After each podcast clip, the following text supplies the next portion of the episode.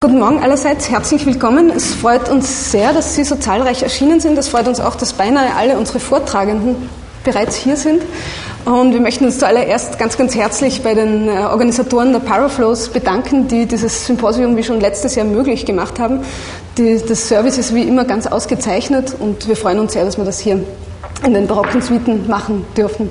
Vielen Dank, Günther, der ist vor allem dafür zuständig, dass das hier alles läuft.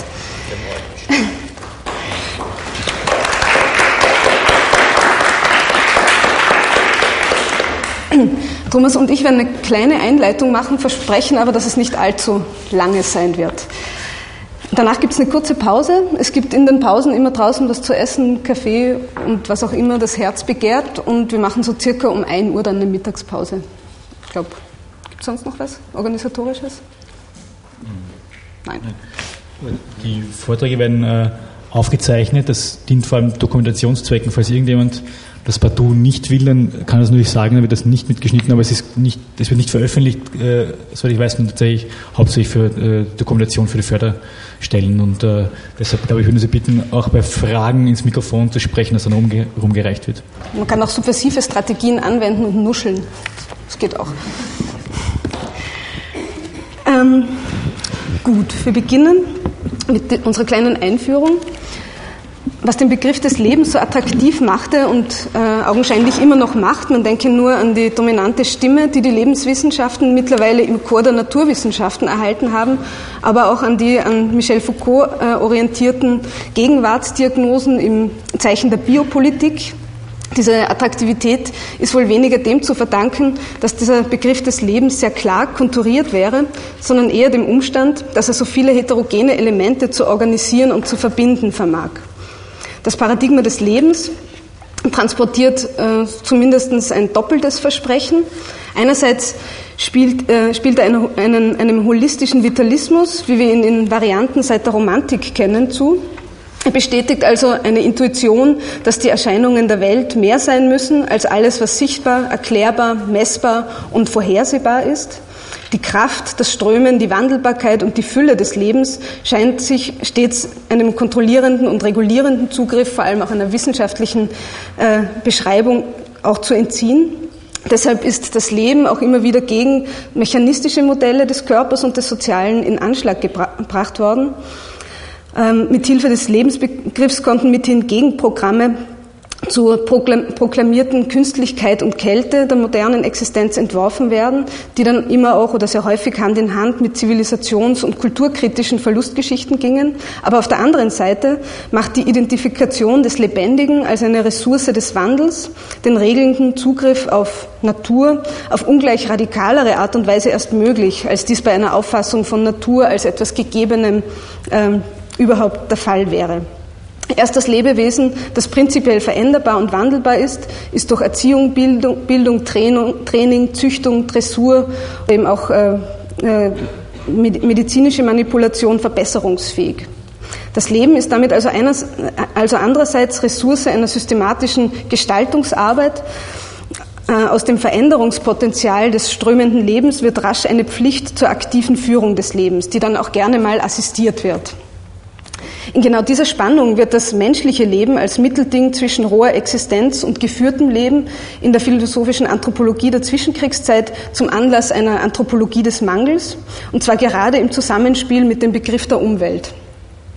Während Uexküll bekanntlich davon ausgeht, und wir werden davon noch mehr hören, von Thomas und später am Tag von Benjamin Bühler, während Uexküll bekanntlich davon ausgeht, dass jedes Wesen, Mensch wie Tier, von einer subjektiven, artspezifischen Blase namens Umwelt umhüllt ist, an die seine Wahrnehmung funktional angepasst ist und in Austausch mit der ist seine Grenzen und demnach auch sein Leben realisiert, wird dem Menschen seitens der philosophischen Anthropologie Weltoffenheit und bei Scheler heißt es sogar Umweltfreiheit attestiert als Mängelwesen aufgrund seiner morphologischen Unangepasstheit, seinen, seinen übermotivierten, teils nicht zweckorientierten Triebüberschüssen sei der Mensch im Unterschied zu allen anderen Lebewesen darauf angewiesen, sich seine Umwelt aktiv zu gestalten.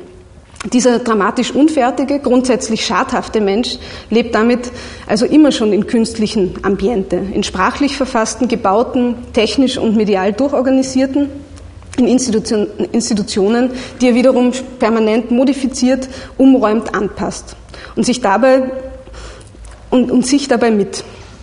Es ist interessant zu sehen, dass diese Spannung zwischen einem romantisch-vitalistischen und einem funktionalen Lebensbegriff in diesen Entwürfen der Zwischenkriegszeit in einer ganz prekären Balance gehalten werden können. Eine Balance, die danach, jedenfalls in Deutschland, nicht mehr möglich war. Das Lob der Artificialisierung schlug auf fatale Art und Weise in einen, eine wiederum brutal zurichtende Disziplinierung von Körpern und Seelen in, im Namen der Neuschaffung des Menschen um, in eine Politik der Vernichtung unwerten Lebens das Konzept eines sich selbst regulierten, geführten Lebens wurde von der Forderung nach externalisierten Führungsordnungen aufgesogen und diese strömende Kraft des Lebens wurde als Kraft durch Freude zum Referenzpunkt einer auf den Rausch physischer Überlegenheit abzielenden Funktionalisierung authentischen Erlebens. Wie sehr eine solche Anthropologie des Mangels, die in der Zwischenkriegszeit äh, entworfen wurde, einen Echoraum in ganz konkreten Wissenspraxen und Technopolitiken fand, und zwar über den deutschen Sprachraum weit hinaus, zeigt das Beispiel des tayloristischen Arbeitswissenschaftlers Frank Gilbreth und seiner Frau, der Organisationssoziologin Lillian, die in Publikationen zur Rehabilitation von Kriegsversehrten des Ersten Weltkriegs ganz denkwürdige Zeilen wie folgende verfassten. We see that every one of us is in some way a cripple, either through being actually, actually maimed or through having some power or faculty which has not been developed or used in its fullest extent. We can then think of every member of the commun- community as having been a cripple, as being a cripple, or as a potential cripple. Die patriotische Aufgabe des Wissenschaftlers, Ingenieurs und Managers bestehe folglich nicht nur darin, Arbeitsprozesse zu analysieren und spürend und regelnd, das ist ein Ausdruck von Kurt Eisner, in sie einzugreifen, sondern auch darin, mögliche Mängel zu antizipieren und mit Mitteln der Arbeitsorganisation und vor allem der Gestaltung der Arbeitsumgebung abzufangen. Die Gilbreths waren konsequenterweise dann auch weniger an der Reparatur der Versehrten, also am Bau von Körperextensionen, von Prothesen interessiert, sondern an der ergonomischen Organisation und Durchgestaltung der Arbeitsumgebung um den Körper des Versehrten herum.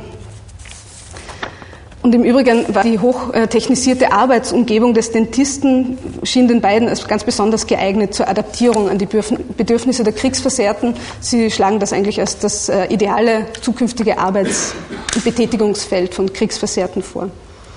Die möglichst reibungslose, verlustfreie, durchaus lustvolle Verkoppelung von Einzelwesen und Systemen, die Entstehung technischer und ökologischer Raumparadigmen die Entanthropologisierung des Verhaltens in Ethologie, Behaviorismus und Kybernetik und verschiedene Versuche der Überwindung jener Two Cultures, die die menschliche Existenz in eine kulturelle und naturhafte geteilt hatten, sind ganz markante Wegmarken einer Entwicklung, die mit nicht geringen Verschlingungen von der Zwischenkriegszeit zu den zeitgenössischen Life Sciences führt, die sich nicht ungern als neue Einheitswissenschaften inszenieren. Und ich glaube, diesen Weg, diesen verschlungenen Weg werden wir versuchen, so ein bisschen nachzuempfinden in den nächsten Tagen.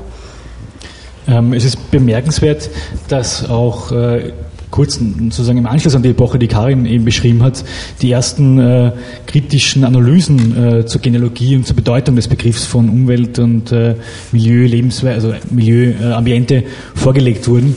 Und ich möchte eben auf äh, zwei solcher Genealogien äh, eingehen, weil man, glaube ich, da auch schön sehen kann, wie, ähm, auf welche Weise der Begriff der Umwelt äh, interpretiert wurde und welche Dimensionen der in sich birgt. Ähm, und es ist, glaube ich, tatsächlich bemerkenswert, dass die, die immer noch, glaube ich, zwei spannendsten äh, äh dieser Geschichten des Umweltbegriffs in den 1940er Jahren äh, verfasst wurden. Und zwar der erste ähm, vom Wiener Romanisten und Literaturwissenschaftler Leo Spitzer, der 1942 im amerikanischen Exil einen Aufsatz mit dem Titel Milieu and Ambience ein Essay in Historical Semantics veröffentlichte. Mit akribischer Gelehrsamkeit verfolgte Spitzer die Geschichte des Wortes vom griechischen Periechon über das lateinische Ambience und dessen Verwandtschaft zum Medium hin zum neuzeitlichen und modernen Ambience und Milieu. Er zeigt, wie sich die Bedeutung vom griechischen und lateinischen Ursprung, wo Ambience das Umhüllende meint und auf eine Sympathie zwischen Mensch und Kosmos referiere, mit dem Wandel vom geschlossenen zum offenen Kosmos in der frühen Neuzeit sich veränderte. Newton verwendete den Begriff Medium, um jenen unendlich ausgedehnten Äther zu bezeichnen, der als Träger der Gravitationskraft diente. Im 18. Jahrhundert, und das ist, glaube ich, der spannende Punkt auch für uns, ging der Begriff des Mediums dann als Milieu ins Französische ein und wanderte als solcher zu Beginn des 19. Jahrhunderts in die Biologie, wo es eine Bedeutung als umschließender Raum wiedererlangte. So wollte zum Beispiel Comte unter Milieu nicht nur das physikalische Medium verstehen, in das die Lebewesen eingetaucht sind, also zum Beispiel Luft oder Wasser, sondern, ich zitiere, ganz allgemein das gesamte Ensemble von äußeren Umständen, egal welcher Art, die notwendig sind für die, für die Existenz eines jeden bestimmten Organismus. Dieser biologische Begriff des Milieus ging schließlich in die Literatur ein, wo er sich von dem des Ambientes abspaltete, wobei ersterer, also Milieu, eher auf einen determinierenden Faktor hinwies, Ambiente hingegen auf eine spirituelle Heimstatt verwies. Das ist zumindest die Lesart von äh, Leo Spitze, der da auf den, vor allem auf die Romane des französischen Naturalismus äh, verweist. Für Spitzer offenbart die Untersuchung der Entwicklung des semantischen Feldes um Milieu und Ambiente eine anthropologische Dimension, die sich in einer fundamentalen Sehnsucht nach Geborgenheit ausdrücke. Zwar haben wir das Gefühl der sicheren Heimstatt, welches das griechische Periechon vermittelte, unwiederbringlich verloren. Dennoch verweist die gesamte Semantik auf einen Urgedanken, wie er schreibt, der auf ein Urgefühl zurückgehe. Nämlich, ich zitiere, eine Projektion des Gefühls des Kindes in seiner Hülle, geschützt im Bauch seiner Mutter. Im Schlusssatz seines Textes kommt diese Sehnsucht direkt zum Ausdruck. Und hier wird auch deutlich, wie sehr seine Begriffsgenealogie von der persönlichen Erfahrung der weltpolitischen Lage und des Exils bestimmt waren. Ich zitiere äh, noch einmal Spitzer. Heute ist der Mensch mit einem bescheideren Gefäß zufrieden als, als der Mutterleib. Es muss auch nicht rundum beschützend sein, solange er fühlen kann, dass er in dieser chaotischen und komplexen modernen Welt irgendwo hingehört. Und das ist 1942 eben im amerikanischen Exil. Auf der anderen Seite, so schreibt Spitzer, tendierte der Begriff des Milieus aber immer wieder auch zu einem Determinismus, dessen bedrohliche Dimensionen er in einem Anhang zur Geschichte des deutschen Wortes Umwelt herausarbeitet. Laut Spitzer wurde das Wort um 1800 vom Dichter Baggensen als Neologismus eingeführt, und zwar bloß eigentlich um dem deutschen Reimers zu entsprechen, und war nur ein Synonym für Außenwelt. Also sagen Spitzer versucht zu zeigen, dass Baggensen das Wort Umwelt nimmt, weil es nur zwei Silben hat, in Außenwelt drei Silben hätte und damit sozusagen nicht diesem, in dem, in dem sein Gewicht hineingepasst hätte. Ähm, unter dem Einfluss des französischen Milieu nahm es aber dann eine wissenschaftliche Bedeutung an, die schließlich bei Uexküll, wir haben davon gehört, ihre präziseste Ausarbeitung fand. Uexküll unterschied eben Umgebung von Umwelt, wobei Umgebung die objektiv räumliche Welt meinte, in der das Tier lebt, Umwelt hingegen die Welt, wie sie das Tier wahrnimmt. Jedes Tier besitzt eben seine eigene Umwelt, wie Uexküll sagt. Bei Heidegger, so spitzt das Genealogie weiter, wurde der Begriff der Umwelt schließlich philosophisch geadelt, indem er die Welt des alltäglichen Daseins im Gegensatz zur Räumlichkeit der Res Extensa bezeichnete.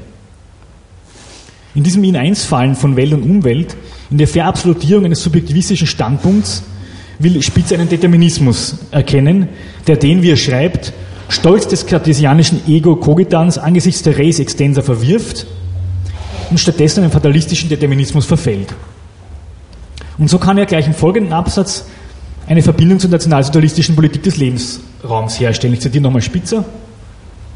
Nur eine kleine Verschiebung war notwendig und eine ironische Verschiebung für den aufmerksamen Kritiker, um die Umwelt, dieses von Dingen umgebene Dasein, in einen Anspruch auf Dinge zu verwandeln. Der deutsche Protest gegen, den Determinismus hat die Form eines Willens zur Weltherrschaft angenommen. Denn es ist nur ein kleiner Schritt von dieser Umwelt, in der sich das Individuum eng gefesselt findet, zum geopolitischen Begriff des Lebensraums, der für die Existenz von Menschen und Nationen so wichtig sei wie Luft und Wasser. Zitat Ende. Spitzers philologisch akribische Genealogie des Begriffsfeldes von Milieu, Ambiente und Umwelt stellt sich so letztlich als eine Arbeit an den Ruinen des europäischen Humanismus dar. Vom Bewusstsein erfüllt, dass der griechische Begriff des Periechon als Ausdruck einer harmonischen Beziehung zum Kosmos für immer verloren ist, versucht er dennoch, an einem Konzept von Heimstatt festzuhalten, das ihm jedoch in vielfältigen Bedeutungsverschiebungen und Verwerfungen geradezu zwischen den Fingern zu zerrinnen scheint. Indem er das gesamte Begriffsfeld auf eine menschliche Konstante, auf ein Urgefühl, eine ursprüngliche Sehnsucht nach Geborgenheit zurückführt, kann er die spezifisch deutschen Wendungen des Begriffs in der Form des Wortes Umwelt nur als Pervertierungen betrachten, als Irrwege des, wie schreibt Nazi-Philosopher Heidegger und seine Nachfolger, die die einstmals reiche Wortbedeutung auf eine ideologische Verwendung reduziert haben. Letztes Zitat von Spitzer. Heute ist die Umwelt nicht mehr als eine modische Paraphrase von Ort, Schauplatz. Das heißt, der Begriff bezeichnet ihn nicht mehr als ein geografisches Objekt von Bemächtigungsfantasien. Und ich glaube, das Interessante ist, dass Spitzers Begriffsgenealogie dazu scheitern scheint, wo eine technische Bedeutung des Wortes auftritt. Eine wissenschaftlich-analytische wie in der Biologie oder eine militärisch-ideologische wie bei den Geopolitikern. Wo also der Begriff weniger auf ein Gefühl verweist, als auf ein Wissen und auf Praktiken. Und ich glaube, da an der Stelle setzt der andere Begriff, oder der andere Versuch ein, in den 1940er Jahren äh, um eine kritische Genealogie des Milieubegriffs unternommen wurde. Und zwar hat im 1946 und 1947 Georges Cangoyem am Collège Philosophique in Paris eine Vorlesung gehalten, die 1952 unter dem Titel Le Vivant et son Milieu äh, in La Connaissance de la Vie äh, veröffentlicht wurde. Darin konzentriert sich Cangoyem wenig auf die Wortgeschichte und den Wandel in der Semantik, also das, was man die Pragmatik des Begriffs bezeichnen könnte. Zwar arbeitet Cangoyem ebenfalls die Herkunft dieses Begriffs aus der Newtonschen Physik heraus, betont aber zugleich die Bedeutung, die dieser Transfer hatte. Denn sein Ursprung verlieh dem Milieubegriff einen bestimmten Wert. Von nun an sollte das methodische Ideal einer analytisch vorgehenden Wissenschaft mittransportieren. So war dieser Begriff das Instrument einer mechanistischen Reduktion des Lebewesens. Ich zitiere, das Milieu wird ein universales Instrument zur Auflösung der individualisierten organischen Synthesen, also der Lebewesen, in die Anonymität der Elemente und universalen Bewegungen. Bereits bei Auguste Comte, vor allem aber in den Lebenswissenschaften des beginnenden 20. Jahrhunderts, wurde das Verhältnis von Lebewesen und Umwelt als lineare und deterministische Beziehung verstanden. Sei es über rein physikalische Faktoren wie in der mechanistischen Zellforschung und Embryologie, wo zum Beispiel Druck, chemische Eigenschaften äh, etc. als direkte Determinanten des Lebewesens untersucht wurden, oder in Reizreaktionsschemata wie in der frühen Psychologie. Getreu seiner antimechanistischen und antireduktionistischen Haltung kritisiert eben Kongoyem eine solche Position. Ich zitiere nochmal Kongoyem. Aber man kann fragen, wo da das Lebewesen ist. Wir sehen zwar Individuen, aber das sind Objekte. Wir sehen Gesten, aber das sind nur Verschiebungen. Zentren, aber das sind Umgebungen. Maschinisten, aber das sind Maschinen. Auf der anderen Seite, und das ist jetzt spannend bei Kongoyem, stellt er eben fest, dass der Milieubegriff aber auch immer wieder von einer vitalistischen Intention erfüllt war. So etwa bei Lamarck, der den Begriff des Bedürfnisses in die Problemstellung einführte und damit das Verhältnis verkomplizierte. Denn das Milieu, so Lamarck, wirkt nur durch, das, durch die Vermittlung des Bedürfnisses auf das Lebewesen. Das heißt sozusagen, äh, äh, es gibt keine direkte äh, äh, lineare Beziehung zwischen Milieu und äh, Lebewesen, sondern es gibt sozusagen das Bedürfnis des Lebewesens dazwischen geschalten ist und das sozusagen überhaupt erst bestimmte äh, Milieufaktoren sozusagen äh, erkennbar und wahrnehmbar macht. Der Begriff des Bedürfnisses erlaubt es hier, das Lebewesen als eigenständiges, nicht als seine Umgebung reduzierbares Sein zu denken. Das Lebewesen ist hier ein Individuum, das ein Innen hat, eine Subjektivität, wenn man so will, die wertsetzend vorgeht. Das heißt, das Verhältnis Milieu-Organismus ist kein linear wechselseitiges mehr, sondern beide Ordnungen stellen asynchrone Serien dar, deren Harmonie das Resultat einer Arbeit ist, die auch misslingen kann. Also die ganze äh, Frage nach der Anpassung, die immer sozusagen auch scheitern kann. Kongruent zufolge war es vor allem und das ist das, die, die positive Lesart äh, äh, von Uexküll im Gegensatz zu äh, Spitzers Lesart, der in seiner Interpretation des Umweltbegriffs die, der irreduziblen Aktivität des Lebewesens gerecht geworden sei. Die Umwelt ist in dieser Theorie ein Ensemble von Reizen, die eben Wert und Bedeutung haben und damit Signale darstellen. Damit aber die Eindrücke eben überhaupt als Signale wahrgenommen werden können, muss das Lebewesen diese bereits antizipieren. Es handelt sich, wie Kongo eben sagt, beim Organismus eben um keine Maschine, bei der eine bestimmte Ursache einfach eine bestimmte Wirkung ausübt, sondern um einen Maschinisten, der auf bestimmte Signale durch Operationen reagiert. Für Canguilhem ist das Milieu also nur als Ausdruck der Aktivität des Lebewesens angemessen zu verstehen. Der Biologe muss seiner, äh, muss seiner Auffassung nach den Organismus als ein bedeutungsschaffendes Wesen begreifen. Leben heißt, so schreibt er, ausstrahlen. Das heißt, ein Milieu ausgehend von einem Zentrum zu organisieren, das selbst nicht relativiert werden kann, ohne dass man seine originäre Bedeutung verliert. Ein Leben, das sich in sein Milieu einpassen würde, sozusagen so als, als, als eine Art von geborgener Heimstaat, so wie das Spitze ein bisschen äh, äh, ersehnt, wäre schon kein Leben mehr. Während bei Spitze der Milieubegriff eine Sehnsucht nach Geborgenheit ausdrückt, handelt es sich bei Cangoyem um die Signatur einer aktiven und schöpferischen Tätigkeit. Folgerichtig beginnt, gewinnt bei Cangoyem der Begriff des Bedürfnisses schließlich die Oberhand über den des Milieus Und gegen sein Ende seines Textes wirft er die Frage auf, welchem Bedürfnis eigentlich eine analytische Objektivierung des Milieus folgt. Denn auch die Wissenschaft, so Congoyem, ist ein Abenteuer des Lebens, wie er schreibt. Sie ist Ausdruck des Lebens und seiner irreduziblen Qualitäten.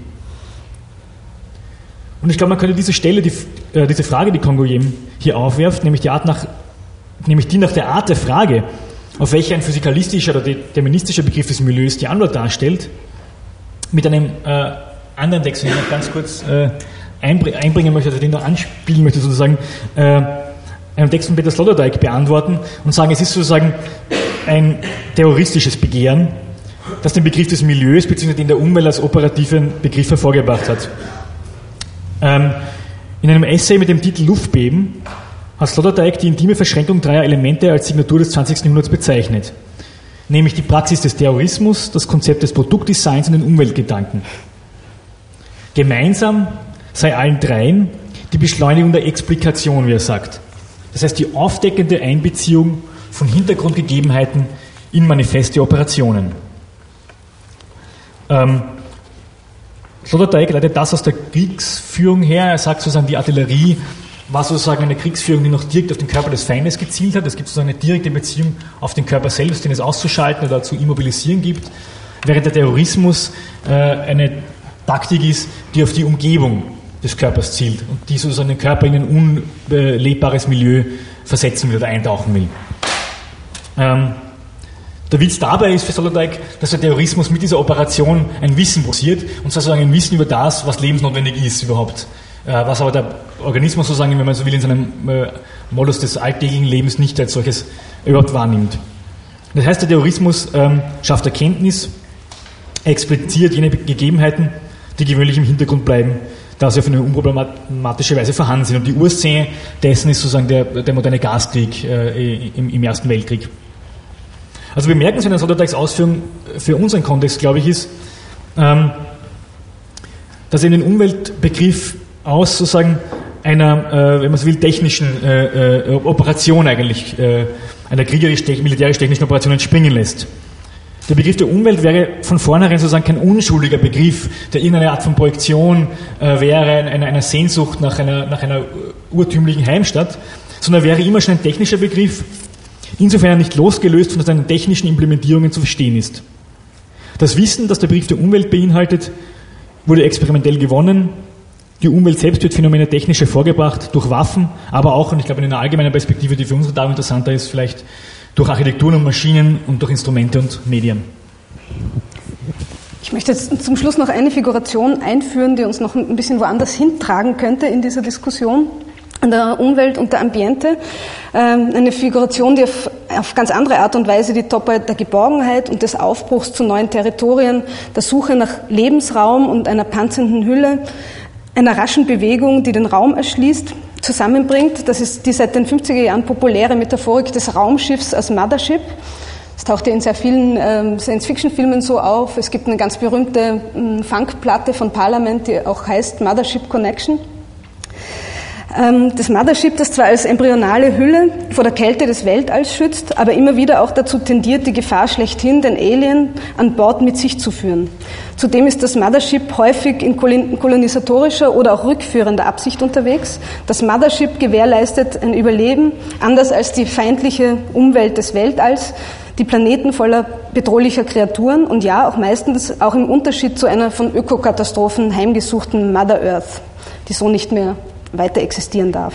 Besonders vielschichtig und ambivalent scheint mir die Bezugnahme und auf und die Indienstnahme von Raumschiffmetaphoriken im Afrofuturismus der 60er und 70er Jahre, im Mothership eines San Ra und seines Orchesters oder eines George Clinton fährt einerseits die Geschichte der Sklaverei und des Kolonialismus mit, das Raumschiff also als eine Variante des Sklavenschiffs, der Raumfahrer ist etwas wie, so hat das Kodo Esch schon mal genannt, so etwas wie der Last Angel of History, der zur Erde zurückkommt und damit auch die alte Geschichte der Erlösung aus dem irdischen Irrseil mittransportiert. Die artifizielle Umwelt des Raumschiffs ist gleichzeitig aber immer auch oder sehr häufig auch Aufzuchtstation für Pflanzen und Tiere, also eine Art Arche Noah, ein Labor für Terraforming-Aktivitäten auf dem zu besiedelnden Planeten. Die Fantasien einer schwarzen Space Race, wie das in, einer interessanten Verkehrung des, der offiziellen Verwendung von Space Race von den Afrofuturisten genannt wurde, verfügen zudem über eine Referenz im Mythos eines Black Atlantis, das von über Bord gegangenen Sklavenkindern, den sogenannten den Water Babies, begründet werden, äh, worden sein soll. Deshalb nimmt es wenig Wunder, dass die beiden wichtigsten Platten des Detroiter Techno-Kollektivs Underground Resistance, die heißen X101 und X103, die in den 90er Jahren erschienen sind, äh, genau den beiden Themen der Afronautik und dem Afrofuturismus gewidmet waren. Doch so einfach teleologisch äh, auf eine Erlösungshoffnung hin lässt sich dieser Motivkomplex des Afrofuturismus nicht auflösen. Dazu ist er in sich viel zu widersprüchlich, wie eben auch die ganze Metaphorik des Motherships. Die erlösende Fantasie der artifiziellen Welt des Raumschiffs und des zu besiedelnden Planeten als besserer Welt sowie die Identifikation der eigenen kulturellen und ethnischen Fremdheit mit der Figur des Alien ist die eine Sache. Eine affirmative Haltung zu Technizität und Künstlichkeit ist äh, auch ist für eine Identitätspolitik, die Geschichtsbewusstsein und Utopie zu verbinden versucht, da auch relativ äh, naheliegend. Die andere Sache ist allerdings, dass Sunras, das äh, ist Sunras Proklamation des ganzen Weltalls als Lebensraum. Mit dem Film und dem Album Space is the Place von 1974 wird nämlich eben der ganze Weltraum zum Aufenthaltsort, aber es ist dies kein Lebensraum mehr, in dem man sich einrichten könnte. Verstreutheit, Unheimatlichkeit elementare Fremdheit, die Verlorenheit unter Sternen wird nicht länger in heimelig technoiden Interieurs von Raumschiffen, wie etwa in den hier gezeigten pelzig schwülen Innenräumen von Barbarellas Raumschiff oder in einer kolonialen Gegenerzählung aufgelöst. Was einzig noch existiert bei Sun Ra, ist eine hochkomplexe musikalische, mathematische, äh, mathematischer Raum, ein Sphärenraum des Free Jazz, der eben nicht mehr bewohnbar, sondern nur noch spürbar und hörbar ist ein Universum der Töne, das Machtverhältnisse aufheben möchte, und zwar in völlig konkretem Sinn. In der Schlüsselszene des Films zerstört, äh, zerstört Sunny Ray, ein Synonym für San, San Ra, mit seinem Klavierspiel einen Musikclub, kurz bevor aufgrund einer verlorenen Wette die Erde vollkommen zerstört wird und San Ra mit seinem Raumschiff entschwindet. Töne und Sterne, Technoclubs und Lichtorgeln, die Sphärenmusik des 20. Jahrhunderts, Jahrhunderts von Sun Ra über Brian Enos berühmter Komposition Ambient One, Music for Airports, bis hin zu Karl Stock, Karl-Heinz Stockhausen und Underground Resistance, das hat wenig mit der Suche gläubiger Kantoren nach idealen Klängen, die, die göttliche Ord mit der göttlichen Ordnung schwingen zu tun, denn sie kommt aus der Tradition der Arte di Rumori, des Futuristen Luigi Russolo, die mit Atonalität und irregulärer Rhythmik den Hörer zwar immer noch umhüllt, ihm jedoch nicht mehr in einen Idealzustand heimzuführen imstande ist.